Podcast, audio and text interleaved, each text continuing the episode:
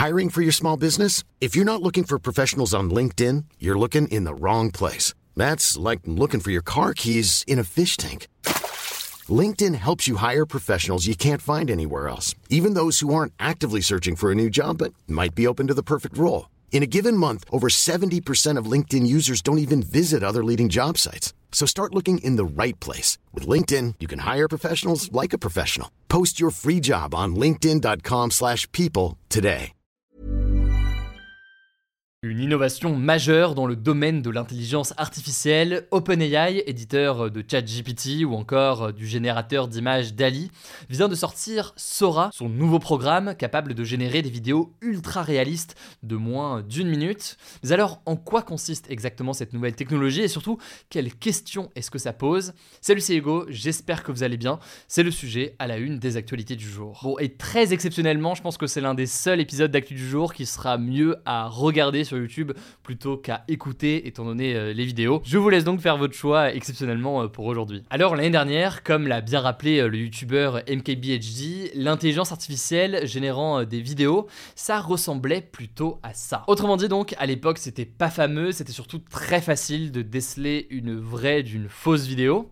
Mais là, tout semble sur le point de basculer avec Sora, qui est donc le nouveau programme d'OpenAI révélé ce jeudi 15 février 2024. Alors, comment ça fonctionne Eh bien, concrètement, à partir d'un simple texte que vous allez pouvoir rentrer, Sora est capable de générer des vidéos ultra réalistes, d'excellente qualité et qui vont euh, durer moins d'une minute. Sur son site internet, OpenAI explique que euh, Sora peut créer des vidéos, je cite, avec des scènes détaillées, des mouvements de caméra complexes et de multiples personnages avec des émotions vibrantes. Sora peut aussi euh, créer une vidéo à partir d'une image fixe, donc animer en quelque sorte une image, ou encore allonger des vidéos qui existent déjà. Le fait d'allonger des vidéos, c'est un peu similaire donc à un système qu'on avait euh, sur le générateur d'images DALI, qui permettait donc d'étendre certaines images au-delà. Sauf que là donc, c'est des vidéos qu'on va pouvoir grandir en quelque sorte. pour vous donner un exemple concret, on va prendre le texte qui a généré la vidéo que je vous montrais en introduction. Le texte pour ça, c'était une bande-annonce montrant les aventures d'un astronaute de 30 ans portant un casque de moto tricoté en laine rouge, un ciel bleu, un désert de sel, un style cinématographique filmé en format 35 mm et avec des couleurs vives. Vous l'imaginez, plus vous donnez de détails et plus d'éléments, plus ça va donner quelque chose qui vous parle concrètement dans le résultat. Bref, en quelques phrases, on est capable de générer une vidéo qui potentiellement autrement pourrait nous prendre eh bien, des mois et un budget euh, colossal. Forcément, les progrès sont assez immenses, y compris quand on voit donc ce qui était euh, possible de faire il y a encore quelques mois. Alors évidemment, hein, il y a certaines choses qui montrent que c'est généré par une intelligence artificielle et que c'est pas complètement euh, réaliste. Parfois il y a des problèmes avec des gens, il y a des formes d'incohérence par-ci par-là qu'on peut retrouver sur certaines images, mais ce qu'il faut bien comprendre, c'est que si un tel progrès a pu être fait en un an, eh bien imaginez jusqu'où on peut aller dans les prochaines semaines, les prochains mois ou les prochaines années. Bon et au passage, l'un des éléments hallucinants aussi qu'on peut retrouver avec euh, cette intelligence artificielle, c'est la capacité à combiner aussi deux vidéos différentes. Il y a certains exemples qui sont euh, montrés sur les papiers de recherche qui ont été euh, diffusés par OpenAI. On peut prendre une vidéo de drone avec une vidéo sous mer par exemple, combiner les deux pour créer un nouvel environnement, tout simplement donc en mélangeant en quelque sorte les deux vidéos. Le résultat est assez euh, impressionnant. Mais alors, comment est-ce que OpenAI a réussi euh, cet exploit de créer euh, des vidéos aussi réalistes et aussi impressionnantes? Alors, on va pas pouvoir détailler tout le fonctionnement aujourd'hui parce que forcément ça prendrait des heures à expliquer et c'est quelque chose forcément d'assez complexe. Ce que je vous mets déjà dès maintenant, c'est le lien vers une newsletter qui s'appelle Every qui est intéressante et qui justement traite de ce sujet-là. Ils ont fait un article justement sur ce sujet. Je vous le mets euh, directement euh, en description.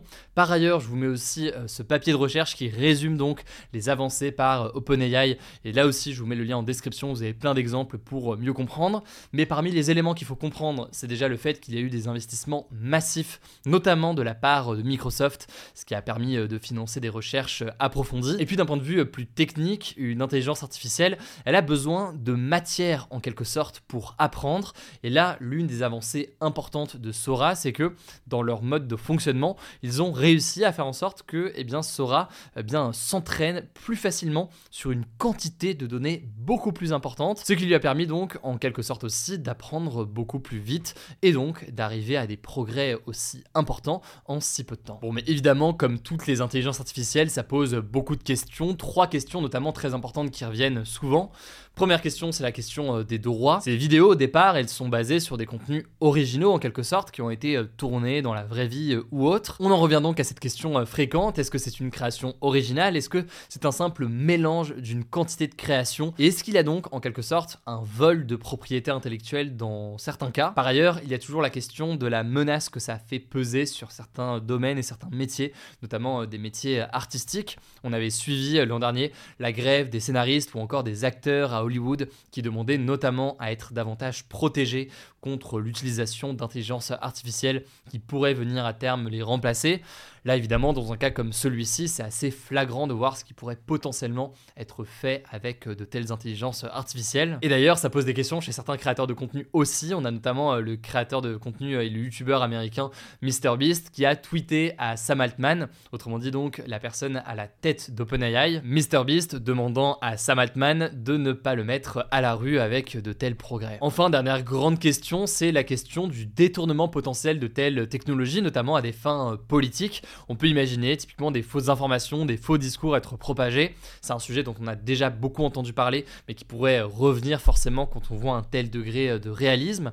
Et puis sans parler de politique, il y a aussi des fausses vidéos qui circulent dans le simple but de nuire à la réputation de certaines personnes. Ces dernières semaines par exemple, la chanteuse américaine Taylor Swift a été euh, victime de deepfakes pornographiques, avec donc des images à caractère euh, sexuel, la mettant en scène et le tout généré par une IA. En tout cas, on voit que ça oblige certaines plateformes à prendre des mesures, puisque YouTube ou encore TikTok obligent maintenant les créateurs à signaler si des vidéos sont faites avec des outils d'intelligence artificielle.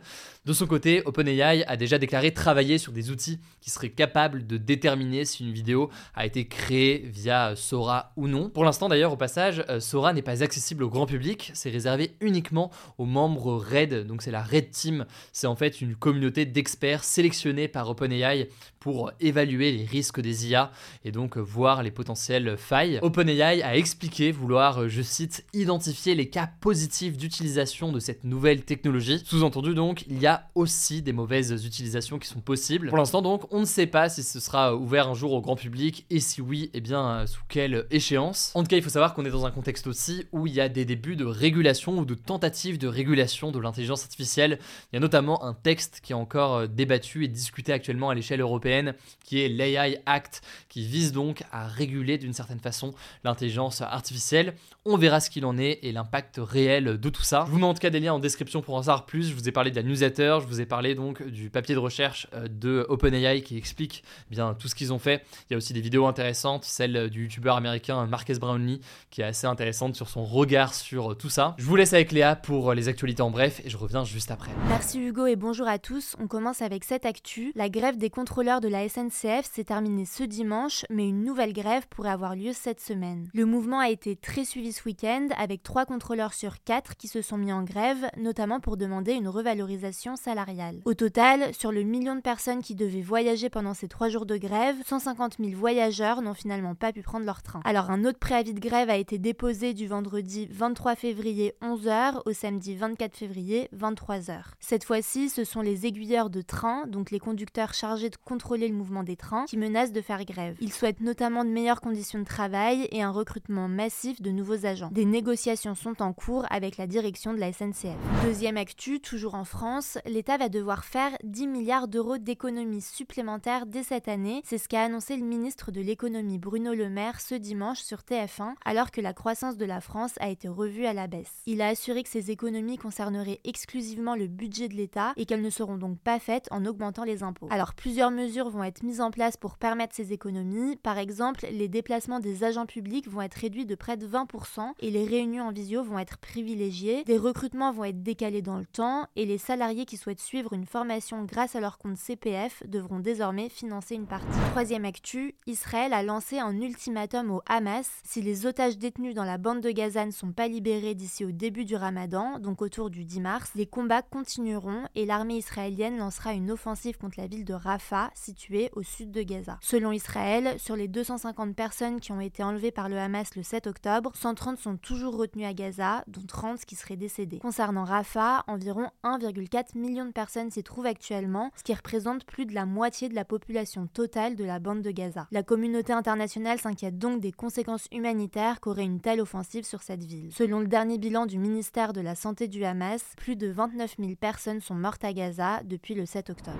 Quatrième actu, en Russie, plus de 150 personnes ont été condamnées ce week-end pour avoir rendu hommage à Alexei Navalny, le principal opposant de Vladimir Poutine, qui est décédé ce vendredi en prison à l'âge de 47 ans. Ils ont reçu des peines allant jusqu'à 14 jours de prison. Alors concernant la dépouille d'Alexei Navalny, ses proches ont demandé ce samedi à ce qu'elle leur soit remise immédiatement, mais pour le moment, les enquêteurs refusent qu'ils voient son corps. De son côté, la femme d'Alexei Navalny, Yulia Navalnaya, avait déclaré ce vendredi que Vladimir Poutine devait être, je cite, tenu personnellement responsable et puni pour les atrocités commises contre son mari. Elle s'est d'ailleurs rendue ce lundi à Bruxelles, en Belgique, notamment pour rencontrer les ministres des Affaires étrangères européens. On continuera à suivre ça. Cinquième actu, en France, Misak Manouchian, un poète rescapé du génocide arménien, va entrer au Panthéon avec son épouse Mélinée ce mercredi. Misak Manouchian s'était réfugié en France en 1925. Il était ouvrier, poète et engagé volontaire dans l'armée française pendant la Seconde Guerre mondiale. Il s'est illustré dans la résistance avant d'être fusillé en février 1944 au Mont Valérien à l'âge de 37 ans. Sa dépouille va donc entrer au Panthéon à Paris, un lieu où l'on dépose les restes de ceux qui ont illustré la patrie. On y trouve par exemple Émile Zola, Simone Veil ou encore Pierre et Marie Curie. Et cette panthéonisation de Misak Manouchian, elle est assez majeure car ce sera le premier résistant étranger et communiste à entrer au Panthéon. Alors pour Emmanuel Macron, qui a donné une interview au journal L'Humanité ce dimanche, le parti d'extrême droite, le Rassemblement national, devrait s'abstenir d'assister mercredi à la cérémonie d'entrée au Panthéon de Manouchian en raison, je cite, de son rapport à l'histoire. En effet, Jean-Marie Le Pen, qui est le fondateur du Front National, l'ancien nom du RN, a souvent défendu le rôle du régime de Vichy qui collaborait avec l'Allemagne nazie pendant la Seconde Guerre mondiale. Marine Le Pen a dénoncé les propos d'Emmanuel Macron ce lundi et a indiqué qu'elle assisterait à la cérémonie.